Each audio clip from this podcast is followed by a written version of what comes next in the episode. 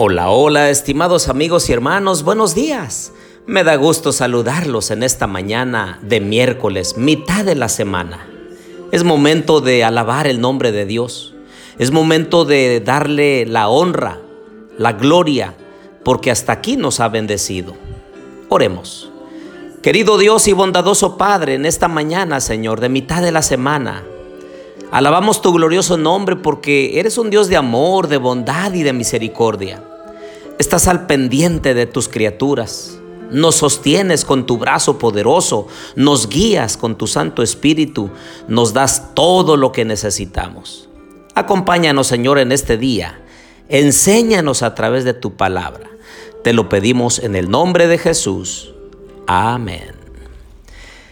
Bien, les doy la bienvenida a nuestra serie El Éxodo. Les habla su amigo y hermano Marcelo Ordóñez desde el puerto de Veracruz, México. Abran conmigo su Biblia en Éxodo capítulo 32. Viendo el pueblo que Moisés tardaba en descender del monte, se acercaron entonces a Aarón y le dijeron, levántate, haznos dioses que vayan delante de nosotros, porque a este Moisés, el varón que nos sacó de la tierra de Egipto, no sabemos lo que le haya acontecido. ¿Qué cualidades estaban mostrando este pueblo de Israel? La falta de paciencia, la desesperación. Y asumen una actitud incorrecta. Dice, Moisés tarda en venir, se tarda en bajar. ¿Qué tanto está haciendo allá en el monte? Dios había llamado a Moisés y él estaba en la nube, le estaba dando los mandamientos, le estaba dando instrucciones para que el pueblo llegara con seguridad a su destino final, la Canaán terrenal. Él estaba disfrutando de una relación estrecha con Dios, pero el pueblo estaba desesperado y cada hombre o mujer en desesperación es capaz de hacer cualquier cosa. Pero el Señor nos quiere animar a que nosotros seamos pacientes, que aprendamos a esperar, pero sobre todo en actividad no en una espera ociosa. Vean lo que dice Mateo 24, 45 en adelante. ¿Quién es pues el siervo fiel y prudente, al cual puso su Señor sobre su casa, para que les dé alimento a su tiempo? Bienaventurado aquel siervo al cual, cuando su Señor venga, le halle haciendo así.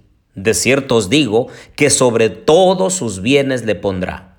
Pero si aquel siervo malo dice en su corazón, mi señor se tarda en venir, y comenzare a golpear a sus consiervos, y aún a comer y a beber con los borrachos, vendrá el señor de aquel siervo en el día que no lo espera y a la hora que no sabe, y lo castigará duramente, y pondrá su parte con los hipócritas.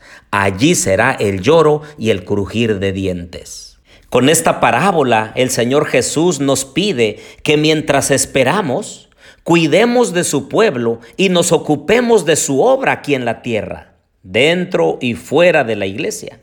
Esta es la mejor manera de estar preparados para el regreso de Cristo Jesús. Porque hoy también muchas personas están desesperando, han escuchado el mensaje de Dios y entonces dicen, ¿cuándo va a venir? ¿Por qué se tarda? Y como aquel o aquellos siervos malos comienzan a comer, a beber, a emborracharse y a hacer cosas incorrectas delante de Dios. Miren lo que Jesús sigue diciendo en Mateo 25 del 1 al 5.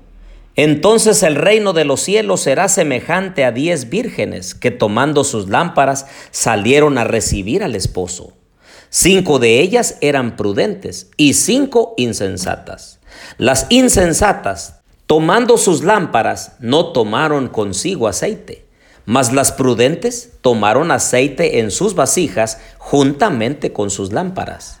Y tardándose el esposo, cabecearon todas y se durmieron. Estas dos parábolas resaltan la necesidad de tener una actitud de ser vigilantes, de ser sobrios y no desesperarse, porque aquel que se desespera comete errores graves en su vida. Tú y yo hemos escuchado el mensaje del Evangelio de Jesús, que Él pronto va a volver.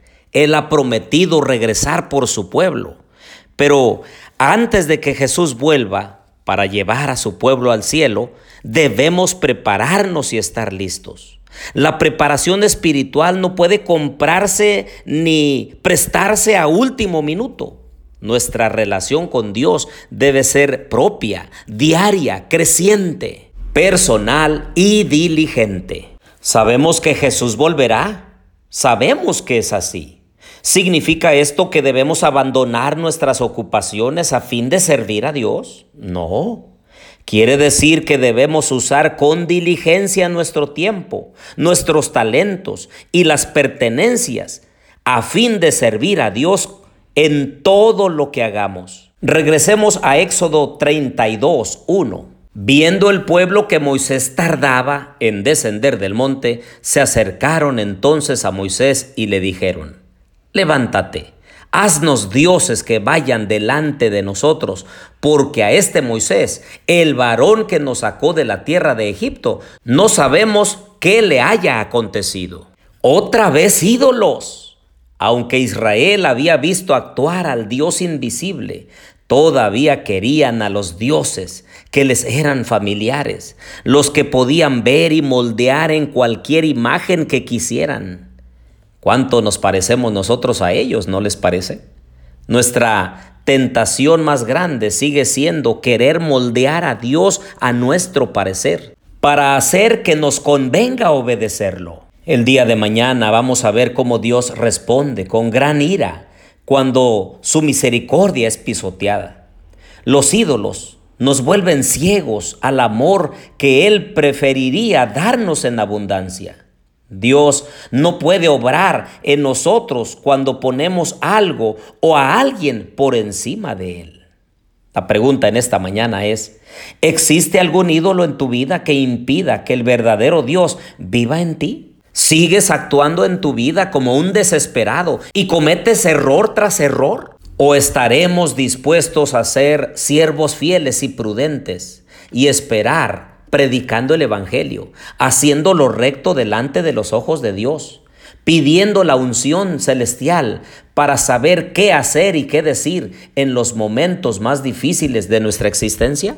Hoy en esta mañana el Señor nos está diciendo, no te desesperes, yo estoy al control de tu vida y voy a hacer por ti y en ti todo lo que yo me he propuesto de acuerdo a mi voluntad y a mi propósito todo de acuerdo a los tiempos que yo he marcado.